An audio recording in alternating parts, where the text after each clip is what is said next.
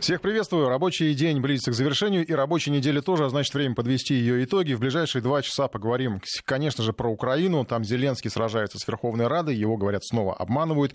На Дебаширил до смерти авиапассажир скончался после того, как его скрутили за хулиганство на борту самолета. Рано или поздно, на самом деле, подобное должно было произойти. Обсудим. Терекзит. Британский премьер Тереза Мэй уходит. Брекзит по ее сценарию не получился, Мэй плачет. И война Соединенных Штатов со всем миром. Пока санкционная и торговая. Как Вашингтон завоевал завоевывает рынки, обсудим в эфире. Микрофинансовые организации не закроют, обещают Центробанк. Но почему они собирают деньги с тех, кому их не давали? Когда рынок кредитования станет честным, прозрачным и без мошенников? А еще на пьяных водителей, которые снова садятся за руль, объявят охоту, но это обернется проблемами для тех, кто не пьет. Почему, обсудим и расскажем. Ну а сейчас о будущем страны. Российские школьники отмечают последние звонки. Кто-то отметил позавчера, кто-то вчера, кто-то в пятницу сегодня еще догуливает. Так удобнее, на самом деле, учителям и родителям. Завтра выходные. Впереди последние экзамены. Сейчас есть повод сделать первый шаг во взрослую жизнь. Все его делают по-разному, порой не всегда удачно, как у выпускников во Владивостоке, которые организовали праздник с костюмами в стиле БДСМ. Погуляли так, что директор школы решила написать заявление об уходе. Женщине стало стыдно за подопечных. Впрочем, многие не увидели в стилизованной вечеринке ничего страшного. Но учителя не впервые умоляют молодежь быть поскромнее на последнем звонке. Лучше подумать о будущем, а вот к этому склонны немногие. Марина Костюкевич подробнее.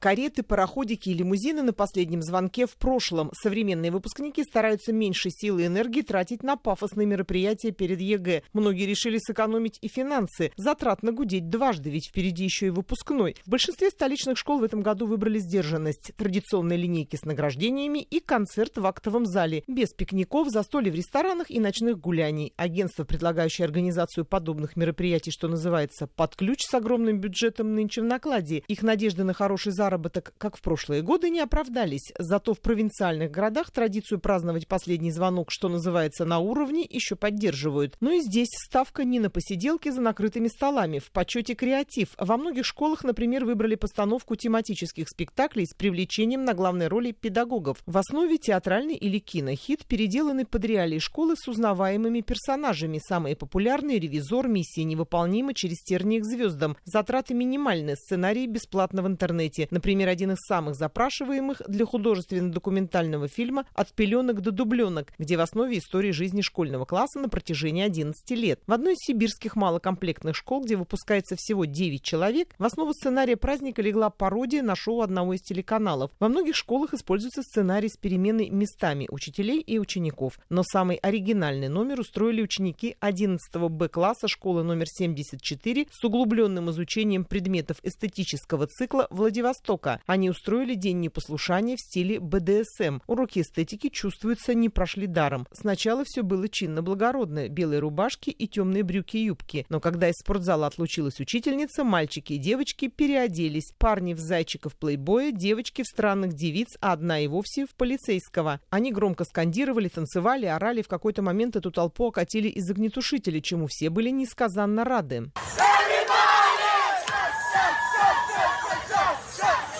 Сомнительная выходка омрачилась громким скандалом. Директор школы, буквально готовая сгореть со стыда за своих учеников, подала заявление на увольнение из учебного заведения. А организаторами и провокаторами заинтересовались в полиции. Стражи порядка также интересуют, где школьники раздобыли форму полицейского. Некоторые, впрочем, не видят ничего страшного в таком поведении. Подумаешь, повеселились. Такую точку зрения, например, высказал слушатель Дмитрий в нашем эфире. Эпатаж, он как бы был всегда. Все молодость, пора такая, бунтуют, придумывают в каждом времени свое. По мнению других, кто посмотрел этот перформанс из Владивостока, налицо четкое желание детей быть взрослее внешне, поскольку у большинства нынешних школьников внутренней зрелости нет. Так считает, например, наш слушатель Валерий. Он уверен, взрослеть надо не на словах, а на практике, лучше трудовой. Он привел пример, как после школы в 18 лет пошел в первый рейс на пароходе, после чего действительно стал серьезнее относиться к жизни. Я своему ребенку прививаю такое же отношение к труду. Вот ему сейчас на данный момент 16 лет, и он второе лето труд трудоустраиваться в садово-парковое хозяйство,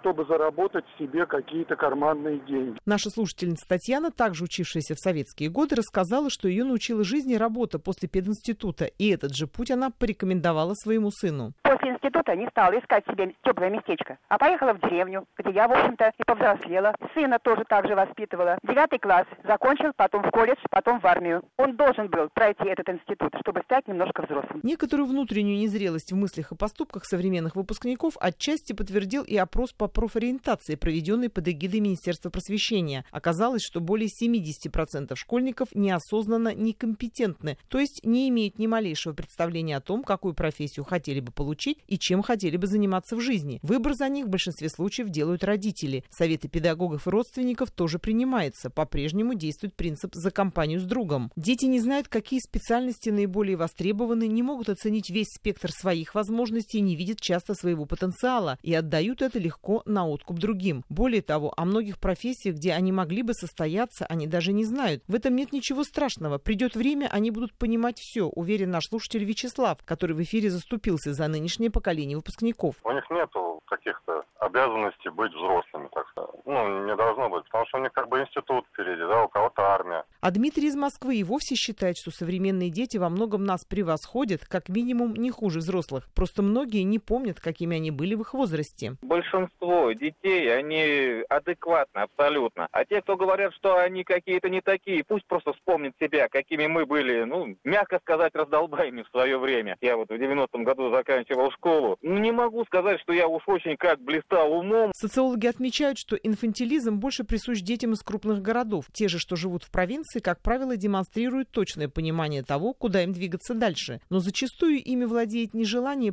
проявить свои способности, а вырваться в большой город. Впрочем, во всех регионах есть доля тех, хоть и небольшая, кто уже нашел себя и четко представляет, кем он станет, как будет развиваться и что от этого получит в жизни. Марина Костюкевич, Вести ФМ. Ну, касательно Владивостокской истории, то э, а, непосредственно с города поступает информация, что вот этой девочке, э, старшекласснице, которая была в полицейской форме, ей уже то ли выписали, то ли еще выпишут штраф за э, ношение погон незаконное.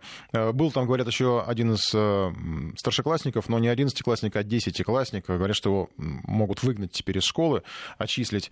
Ну и сама директор вот, этого заведения, она проработала, насколько известно, там 30 лет, теперь, в общем, в таком шоке, что решила уволиться, и многие родители осудили вот это мероприятие. Говорят, что, в общем, к нему не был, видимо, никто готов, ни взрослые, ни даже многие дети, кроме вот тех, кто все это решил устроить. Э, ну, в нашем эфире мы все это подробно обсуждали. Сегодня днем мы еще в Министерстве просвещения довольно жестко осудили эту акцию э, школьников, сказав, что такие мероприятия могут оскорбить весь преподавательский состав. Ну, судя по всему, оскорбили, потому что директор написал заявление об уходе. А теперь к украинским событиям. Страна там готовится к очередным выборам. Такой бесконечный практически процесс. По каким правилам эти выборы парламентские будут проходить, э, пока еще непонятно. Зеленский затеял там реформу. Депутаты вроде обещали поддержать, потом, как выяснилось, обманули.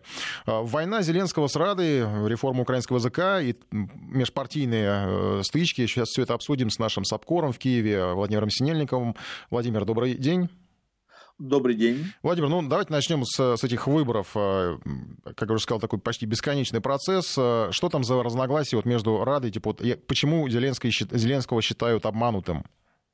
А, я бы не сказал, что Зеленский в данном случае выглядит обманутым, э, потому что он как раз превратил это очень неплохо в очередную агитацию за себя и против Верховной Рады, и тем самым еще больше повысил свой рейтинг. А, как э, утверждают в команде Зеленского, у них есть видеозапись, а я думаю, что так оно и есть, потому что все это фиксируется, это обычная практика. А, видеозапись встречи Зеленского с лидерами фракции, где э, ему пообещали, была достигнута договоренность о том, что Верховная Рада поддерживает тот законопроект, который инициирует э, президент Зеленский, то есть э, э, реформа избирательной системы, отмена мажорит... выборов по мажоритарным округам и снижение проходного барьера для партии с 5 до 3 процентов. В принципе, вот эти 3 процента для многих партий был своего рода спасательный круг, потому что, как показывают соцопросы, 5 процентов у них нет и близко, а вот и при 3 процентах у них есть реальные шансы попасть в будущую Верховную Раду. А, так вот, э, эти договоренности были достигнуты. На следующий день Рада просто э, не, даже не внесла э, в э, инициированный президентом проект повестку работы, то есть даже не приступила к его рассмотрению. И, соответственно, это можно трактовать как элементарный обман. А, Зеленский в данном случае находится в выигрышном положении, потому что у него есть еще один аргумент, показать, что эта Рада просто элементарно непорядочна, с ней нельзя иметь никаких дел, и, соответственно, э, решение о ее распуске оправдано не только юридически, но и политически и прагматично, потому что с такими людьми действительно нельзя работать. А для Украины это обычная практика, нечестность, обман друг друга, невыполнение обещаний и договоренностей – это норма жизни, здесь это считается э, как бы правилом а, поведения, и ничего зазорного в этом никто не видит, и поскольку никто друг другу не доверяет, то украинский парламентаризм породил такое доселе невиданное в мировой практике явление, как пакетное голосование. Суть его сводится к тому, что э, э несколько законопроектов, э, два, больше, в принципе, неограниченное количество, э, голосуется вместе по, э, один, один раз, потому что партии, которые, фракции, которые заинтересованы в этих законопроектах, не доверяют обещаниям своих партнеров. То есть э, они боятся, что если не проголосуют первыми за законопроект, который выгоден другой фракции, э, фракция их просто, грубо говоря, кинет и не проголосует за их законопроект. Поэтому вот это вот недоверие и порождает такие голосования. Есть действительно много примеров, когда просто обманывали людей,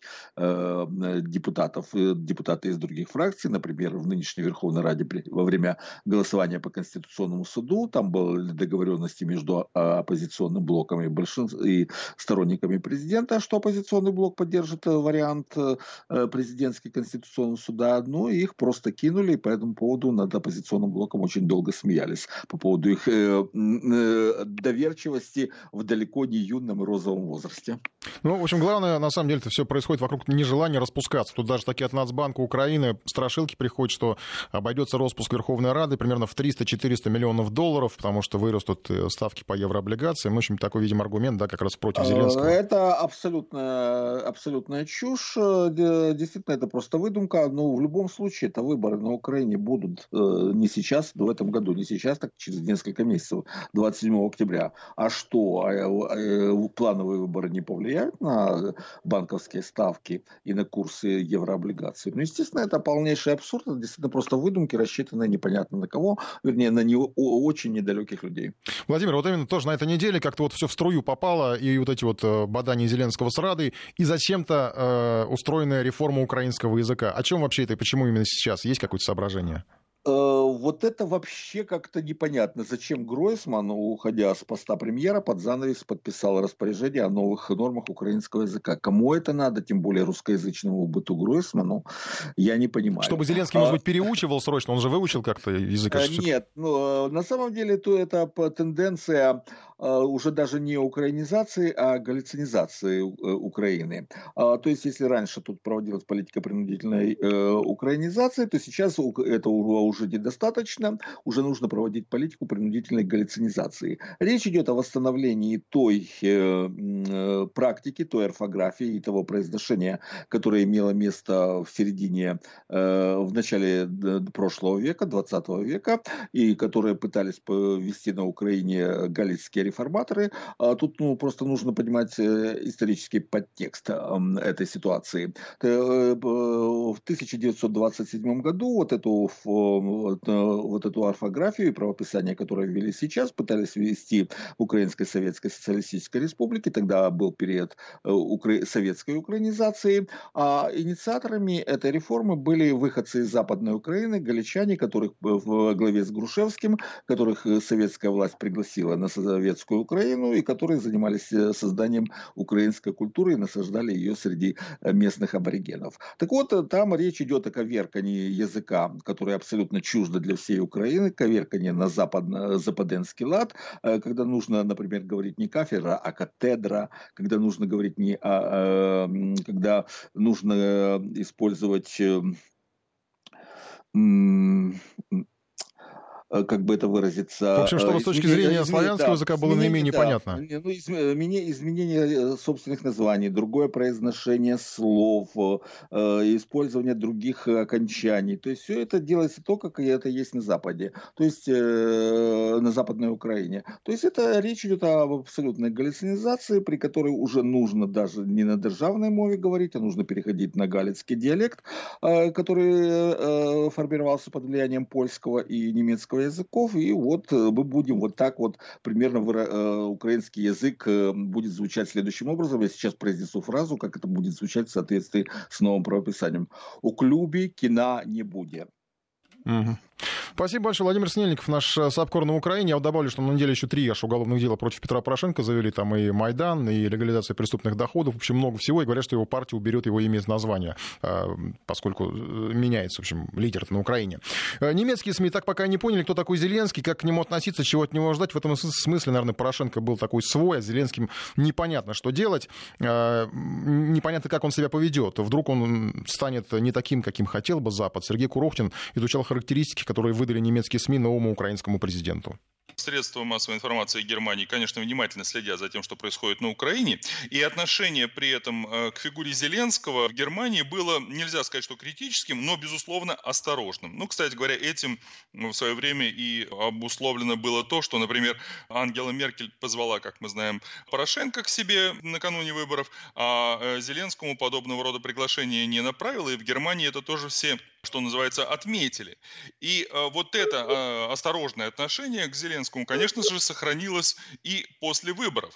Так, немецкие СМИ, безусловно, отметили, что на церемонию инаугурации поехал бывший президент э, Германии Кристиан Вульф, в то время как на инаугурации самого Порошенко присутствовал действующий президент э, Германии, тогда это был Йохим Гаук. Да, действительно, инаугурация проходила в очень краткие сроки, но тем не менее, конечно же, немецкие СМИ отметили, что был не просто бывший президент Германии, но у Кристиана Вульфа, к сожалению, подмоченная репутация. Он в свое время ушел в отставку в 2012 году из-за э, скандала. Также внимательно немецкие СМИ э, следят и за первыми шагами нового президента. Die Welt, например, писала, что эти выборы э, в Раду, конечно, диктуются желанием э, Зеленского провести в новый парламент, прежде всего, представителей своей партии «Слуга народа». При этом, подчеркивает Die Welt, эта партия существует только на бумаге. Аналогичную оценку дает и э, Франкфуртер Allgemeine Zeitung. Она написала, что партия Зеленского – это фантом без лиц и региональных структур. И в данном случае, продолжает газета «Новый президент», хочет использовать э, личную популярность, чтобы сделать партию доминирующей силой в парламенте.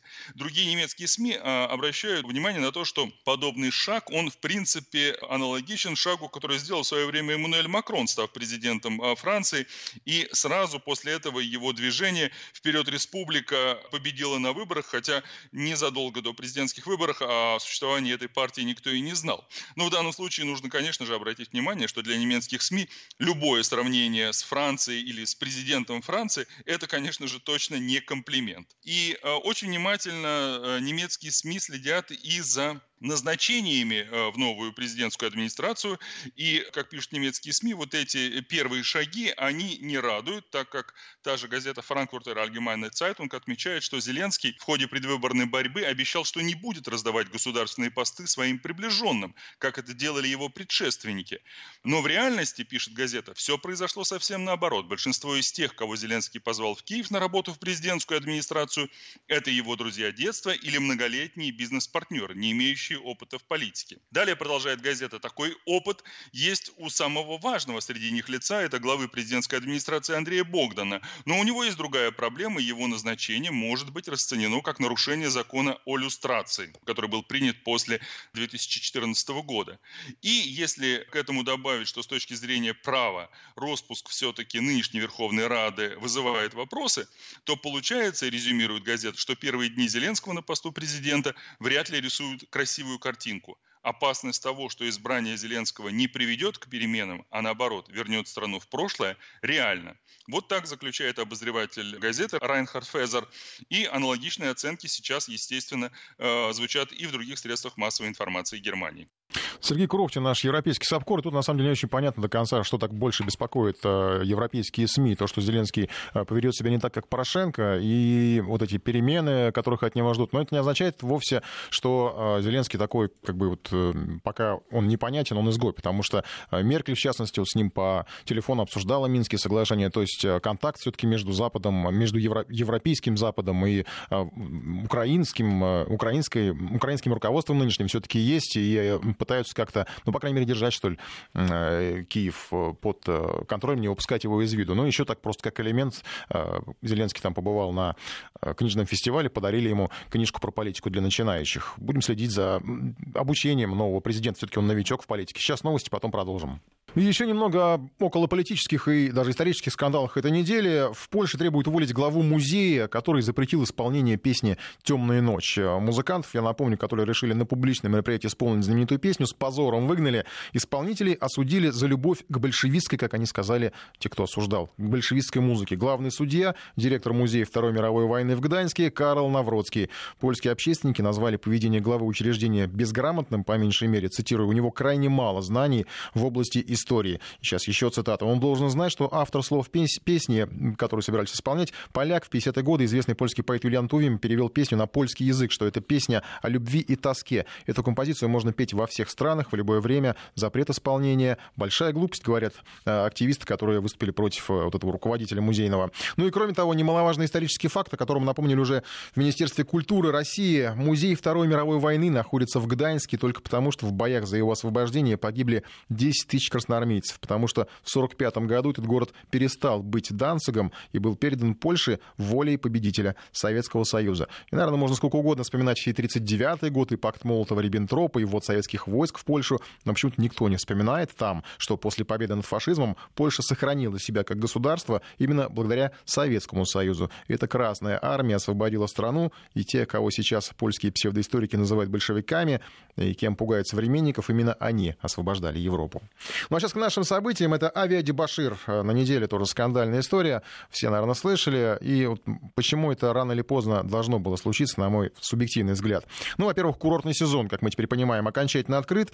Серия инцидентов с драками и скандалами на борту уже прокатилась по России. Это не первый случай. Сейчас, как мы видим, с дебаширами разговор короткий. Скручивают, связывают, самолет возвращают на землю, сдают нарушителей полиции. Потом, при желании, авиакомпания даже и счет может выставить за понесенные расходы. Но это, правда, не всегда. Последний случай закончился очень плохо. Мужчина, летевший из Москвы в Симферополь, внезапно обезумел, начал бросаться на людей, бил там кого-то из соседей по телефону. Его угомонили, связали, говорят, даже ударили, э, сдали полиции. На земле ему стало плохо, он скончался. Ну вот, по словам некоторых очевидцев, на борту его могли ударить по голове в пылу борьбы.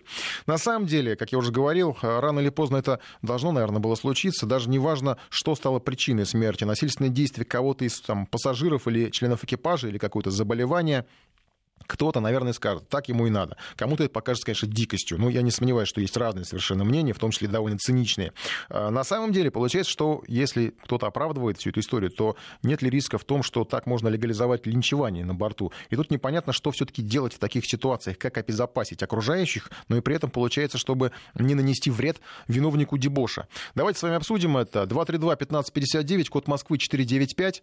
А, сообщение можете присылать на плюс 7 903 170 63 63, это наш э, мессенджер. Э, голосование в нашем приложении, что, по-вашему, способствовало смерти Авиади Башира? Ну, потому что понятно, что, наверное, нормальный человек не хочет смерти никого, ни тех, кто не виновен, ни даже того, кто э, устроил этот скандал, эту драку там на борту, да, просто надо как-то его нейтрализовать, да, по максимуму, по максимальной возможности как-то без последствий, уж тем более без смертельных последствий. По-вашему, что способствовало смерти Авиади Башира? Отсутствие средств самообороны экипажа, помните, на неделе буквально предлагали, звучали предложения, вооружить экипажи. Может быть, наоборот, превышение этой самообороны или вообще каких-то полномочий там, экипажем или пассажирами, которые ведь тоже принимали участие во всем этом. Ну и третий вариант — случайность, как бы, то есть вы списываете со всех все, то есть как бы вот так уж получилось, извините, такое бывает. Получается там, ну что ли, сам виноват, что ли, я не знаю. 232-1559, э, код Москвы 495, э, плюс 7 903 170 63 63. Присылайте свои сообщения. Андрей на связи. Андрей, здравствуйте. Здравствуйте. Ну, вот пока, как, да, пока, как пока вы... висел на трубке, не все, не все варианты вопроса услышал. Вот. Я могу любом... повторить. Может быть, это отсутствие да. средств самообороны у экипажа. Если бы были там, не знаю, шокер, могли бы его как-то нейтрализовать uh-huh. и без такого, без, без прямых контактов, да. Или превышение, наоборот, это самообороны, ну или просто случайность. Если есть другие варианты, подсказывайте, я могу добавить. Ну, я думаю, что э, ни по первому, ни по второму варианту я ответ дать не смогу, потому что это должно следствие устанавливать, да, что являлось причиной смерти вот этого, Согласен. этого пассажира. Вот. А я знаю, что, ну, на, на мой взгляд, что нужно делать, чтобы такие случаи были как минимум исключены. Это все-таки э, введение э, лучших практик э, других стран, да, и, ну, есть такие так называемые воздушные маршалы, да, то есть это люди, которые как раз наделены полномочиями применять в том числе и силу к нарушителям спокойствия на борту. Сколько угодно нас можно обучать там стюардессов и стюардов, вот, каким-то предметом самообороны, но это, это всегда будет самооборона, да, то есть он будет защищать себя. Mm-hmm. А нужен человек, который все-таки действительно мог бы применять э, силу к э, нарушителю, да, для того, чтобы не обороняться самому, а именно его останавливать. Вот, возможно, какие-то действительно там шокеры, но это опять-таки, это нужно уже решать, э, наверное, с людьми, которые разбираются в авиационной безопасности, да, то есть какие технические средства можно применять на борту, какие нельзя, да, то есть понятно, что огнестрельное оружие, там даже малого поражения, малого способности нельзя. Ну, это я понимаю, да. Все, надеюсь, понимают. Да, спасибо вам за звонок. Ну, вот про маршалов вы вспомнили, а мне сразу вспоминается история, опять же, ну, здесь вот, когда говорят про маршалов, сразу отсылают, опять же, к тому же американскому опыту, да, а мне сразу вспоминается история, когда, ну, вот, э, все, наверное, слышали, да, про этот авербукинг, э, когда на одном из американских рейсов это было, э, мужчину попросили покинуть самолет, потому что, ну, авиакомпания так не рассчитала билеты, и сказали ему, полетишь на другом. Он просто ткнули пальцем, и все. Он отказался, потому что он купил билет, он не хотел. И в итоге его там серьезно так ему накидали, как да, говорят, во дворах, а, и буквально вот там чуть не придушили, вытаскивали его силы из самолета. Видимо, те же вот маршалы, я не знаю, кто это, вот те, кто его же фактически его посчитали, приравняли к авиадебаширу. Просто когда мы говорим, опять же, про маршалов, там, про какие-то спецсредства и вот про такие какие-то жесткие меры в отношении тех же дебаширов, когда все-таки, есть, а, ну, возникает, э, может быть, у кого-то далекая, но возникает, наверное, мысль, а не перейдем ли мы в таком случае к такому американскому сценарию, да, вот той же самой полиции, которая, ну, сначала нейтрализует э, того, кого считает нарушителем, любыми подручными способами, в том числе там любым оружием, которое есть на вооружении, а потом уже разбирается, в чем дело. Ну, всем, все мы видели, да, прекрасно, там сейчас полно роликов о работе той же самой американской полиции. Это не проблема зайти в соцсети посмотреть. Мила, здравствуйте. Здравствуйте. Вы знаете, очень жалко и пассажиров, и погибшего человека. А возможно, он был больной. Ну, Вы знаете, видимо, так даже и было. при сахарном диабете может быть такое страшное состояние. Когда э, падает сахар, и человек начинает метаться, он ищет что-либо, и все его раздражает. Поэтому надо рассматривать все вопросы. Ну, согласен, да. Правда, это не помогает нам никак решить проблему, как вот как действовать, Нет, как, как не угробить. Это мгновенно не, случается. Не... Вот вы видите, когда он зашел в самолет, и все это началось. Ну, надо контроль какой-то на входе делать. Ну, не диспансеризацию когда... же на входе проводить, согласны вы? Обязательно. Потому что это же такой стресс. Да понятно. Нет, спасибо, спасибо большой звонок. Хотя вот я все-таки сомневаюсь, что диспансеризация на входе в самолет это что-то разумное. А, ну, а как это организовать? Я просто не представляю. Вот все-таки, ну, либо маршала, да, как нам из вариантов предлагали, либо, видимо, вот как шокеры для экипажа, смогут ли они ими воспользоваться, да, вот э, грамотно, и не попадут ли они, допустим, в руку, ну, не к больному человеку, а к реальному злоумышленнику. Александр, здравствуйте. Здравствуйте. Есть я, у вас рецепты? Что касается маршалов, дело в том, что маршал в Америке действует на основании их законодательства. Так. У нас законодательство немножко другое. Э, кроме того, маршал или там, охранник, э, или как назвать его, он, ну, человек грамотный, обученный, он сможет оценить, человек ведет себя, ну, дурачится, пьяный, или он действительно представляет опасность для других людей. Я сам долго работал, долгое время работал в безопасности, я прекрасно понимаю, что есть четкие, ну, относительно четкие правила, ну, ситуации, как кейсы, как сказать, когда человеку можно при, применить силу. И ну, я обучен также, условно говоря, также маршал будет обучен границам применения этой силы. Поэтому идея может быть неплохая, но один маршал на весь самолет, там, на, на сотню пассажиров ну и потом нет ли, опять же, таких рисков, что у нас все сведется, сведется к тому, что это будет какой-нибудь чоповец, который будет там сидеть, да, вот ну, непонятно чем заниматься. Ну не хотелось бы чоповец, потому что современные чоповцы это вот отдельная песня. Mm. Спасибо это большое. должен быть сотрудник, желательно да. с опытом ВД там. Да, спасибо вам большое за звонок. Э, ну, буквально через полминуты у нас будет небольшая техническая пауза на 3 секунды. Я просто добавлю, что, на, чтобы мы понимали все, что маршалы — это, естественно, повышение расходов. Ну, у маршала должна быть зарплата, да, он занимает чье-то место пассажира, э, за, которого, за которое за это место могла бы компания получить деньги. То есть э, мы все должны понимать, что это, ну, я не знаю, никто, наверное, не считал толком, на сколько процентов подорожает в таком случае авиабилеты, но э, это неизбежно приведет к подорожанию. Я напомню, что голосование в нашем приложении э, продолжается. Что способствовало смерти авиадебашира? Отсутствие средств самообороны, превышение самообороны или это случайность? Сейчас буквально трехсекундная пауза, мы продолжаем. Вести ФМ. И еще у нас звонок есть по этой теме. Андрей, здравствуйте. Здравствуйте. Ваше мнение, есть какие-то рецепты? А, ну, во-первых, я проголосовал, это случайность, наверное, все-таки. Угу. Во-вторых, я как бывший военный и сегодня занимаюсь в области образования. Мне кажется, вот э, должна быть еще и самодисциплина людей. А у нас все идет со школы. Вот у нас э, сегодня к ученику практически нельзя применить никаких мер воздействия. Он распоясавшийся, родители не воспитывают, а тем не менее. И, наверное, это все перекладывается потом на взрослых. И вот потом возникают такие ситуации. Самодисциплины вы имеете в виду, вот, э, чтобы не, не, хулиганов не было, да? Ну, для начала, я говорю, надо в школе что-то изменить, потому что ничего нельзя предпринять для такого же распоясавшегося ученика, допустим, понимаете? Угу. Понятно, да, спасибо вам. Я просто сейчас мне приходит в голову мысль, что еще когда вот все эти авиадебоши начинались, а, да, я напомню, 232-1559, наш телефон, код Москвы 495, у нас еще есть время пообщаться, и плюс 7 903 170 63 63. Я просто напомню, что когда все это начиналось еще, а, ну, мне кажется, эти дебоширы чувствовали, конечно, себя немножко вольготнее, а, даже так развязнее, да, не только потому, что были какие-то, ну, там, авиакомпании выставляли, начали выставлять счета, или там вот как-то Кабанов, или как его фамилия была, а, который там на борт проводника нападал, даже там срок какой-то дали. И тогда многие говорили, мы это обсуждали в нашем эфире, что а что же другие пассажиры сидят? А почему там мужики здоровые сидят, никак не впрягутся, никак не, не поднимутся, не успокоят его? Ну вот мы, в принципе, почти, наверное, пришли к такой ситуации, когда ну, мужик может встать Э, когда даже пассажиры стали как-то объединяться, да, солидаризироваться вот в такой проблеме, ну и встанет такой, э, и даже нам звонили люди и говорили, что да, у меня была такая ситуация, я вставал, э, там, ну, стукнул пристукнул пару раз, потом мне все поаплодировали и, значит, угомонил этого хулигана. Но ведь может быть такая ситуация. Вот встанет, он стукнет, а потом, э, ну, смерть, и что? Это получается, ты убил человека. Нормальная эта ситуация может быть? Э, а, в принципе, мы к этому идем, да, потому что, ну, понятно, что экипаж не каждый может справиться с этим. С маршалами у нас, как бы, пока этого понятия даже нет. Владимир, здравствуйте. Добрый день.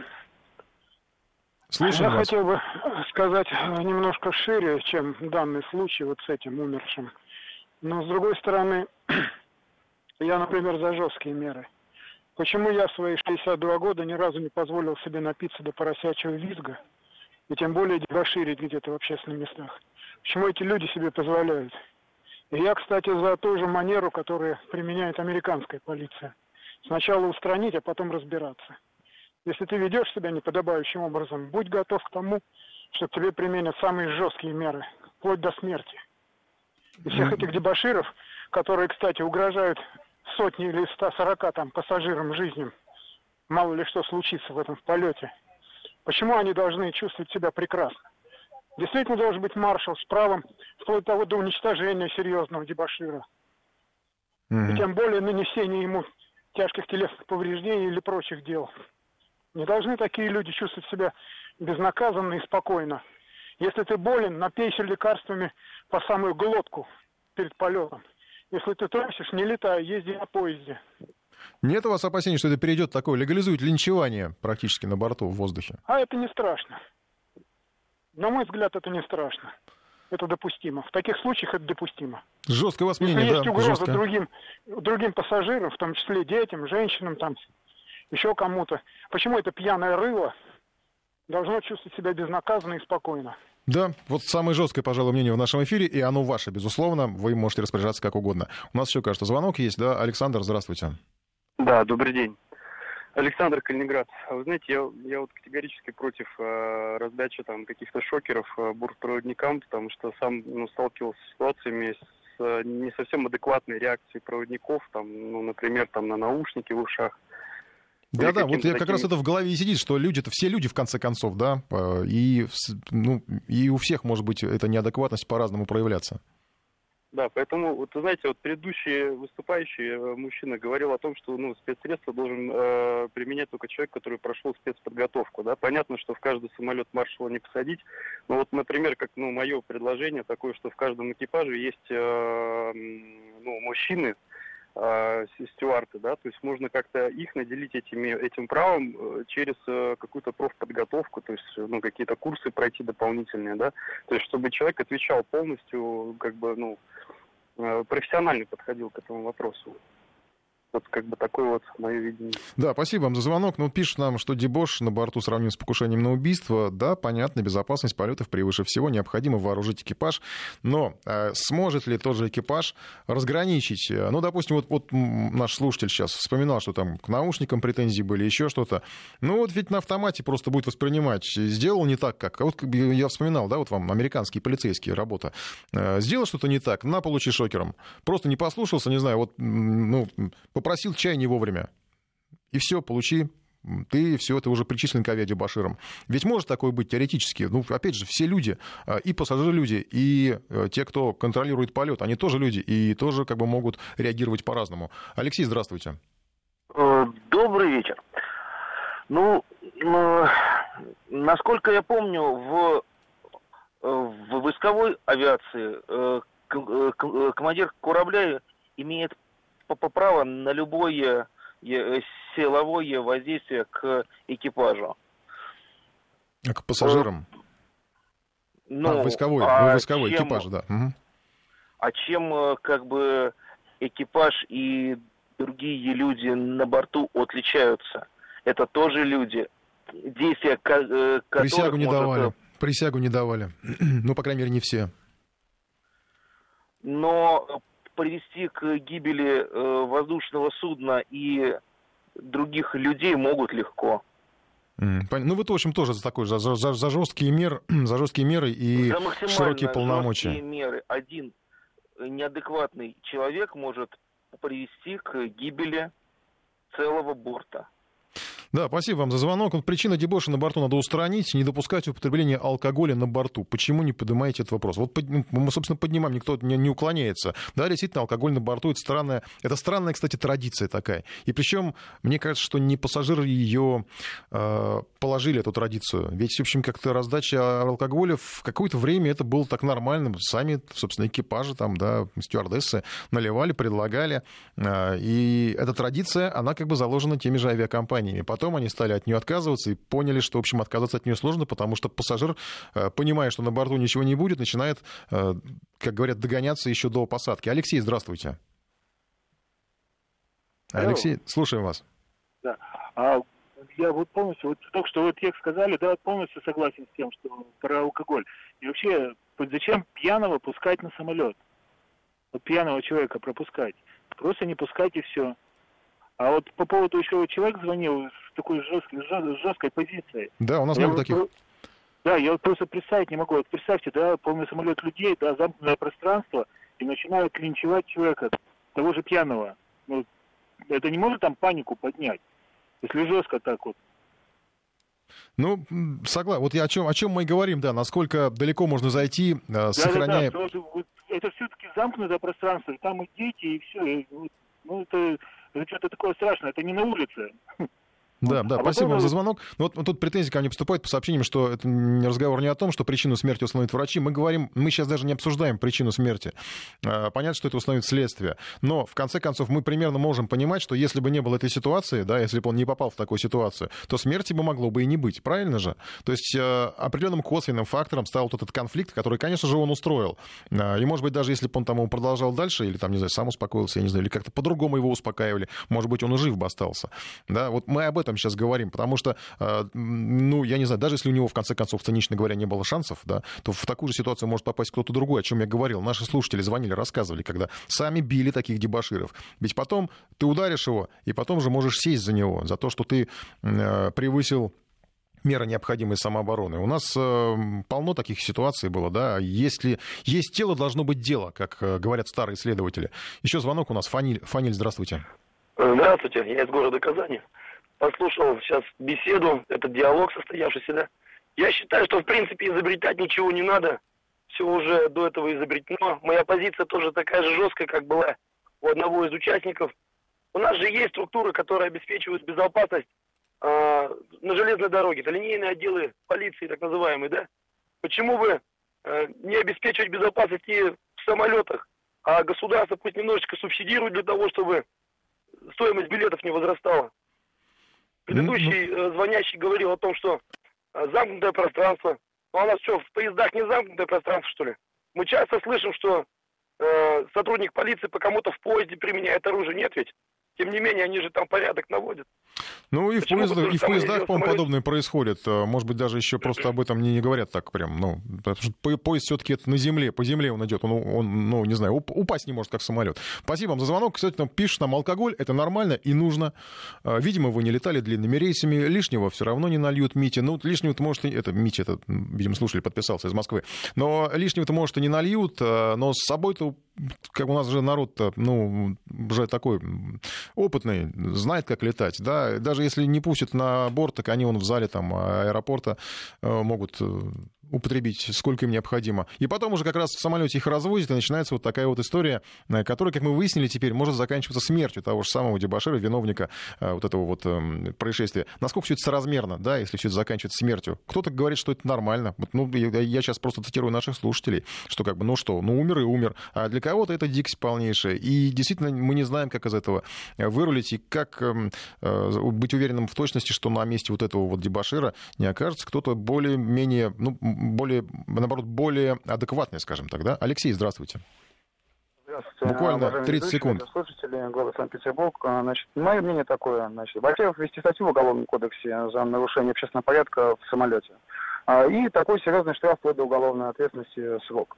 И, соответственно, ввести процедуру перед взлетом а, продувать трубки всем а, тем, кто является совершеннолетним. И если у него, допустим, промили какие-то показывают недопустимые, которые установят уже правительство и так далее, его просто высаживать из самолета. Да, это будет конфликтная ситуация, задержится рейс, но таких вещей в полете не произойдет. Ну, вот мнение. Спасибо. Кстати, с э, продувкой отличная идея. Я думаю, что мы еще обсудим это. Наверняка найдется какой-нибудь законодатель, который придумает такое. Что способствовало смерти Авиади Башира? 79%, конечно, говорят, что случайность. 16% отсутствие средств самообороны у экипажа. И 5% превышение самообороны экипажем. То есть считают, что определенная вина все-таки есть. Сейчас перерыв, реклама, новости, потом продолжим.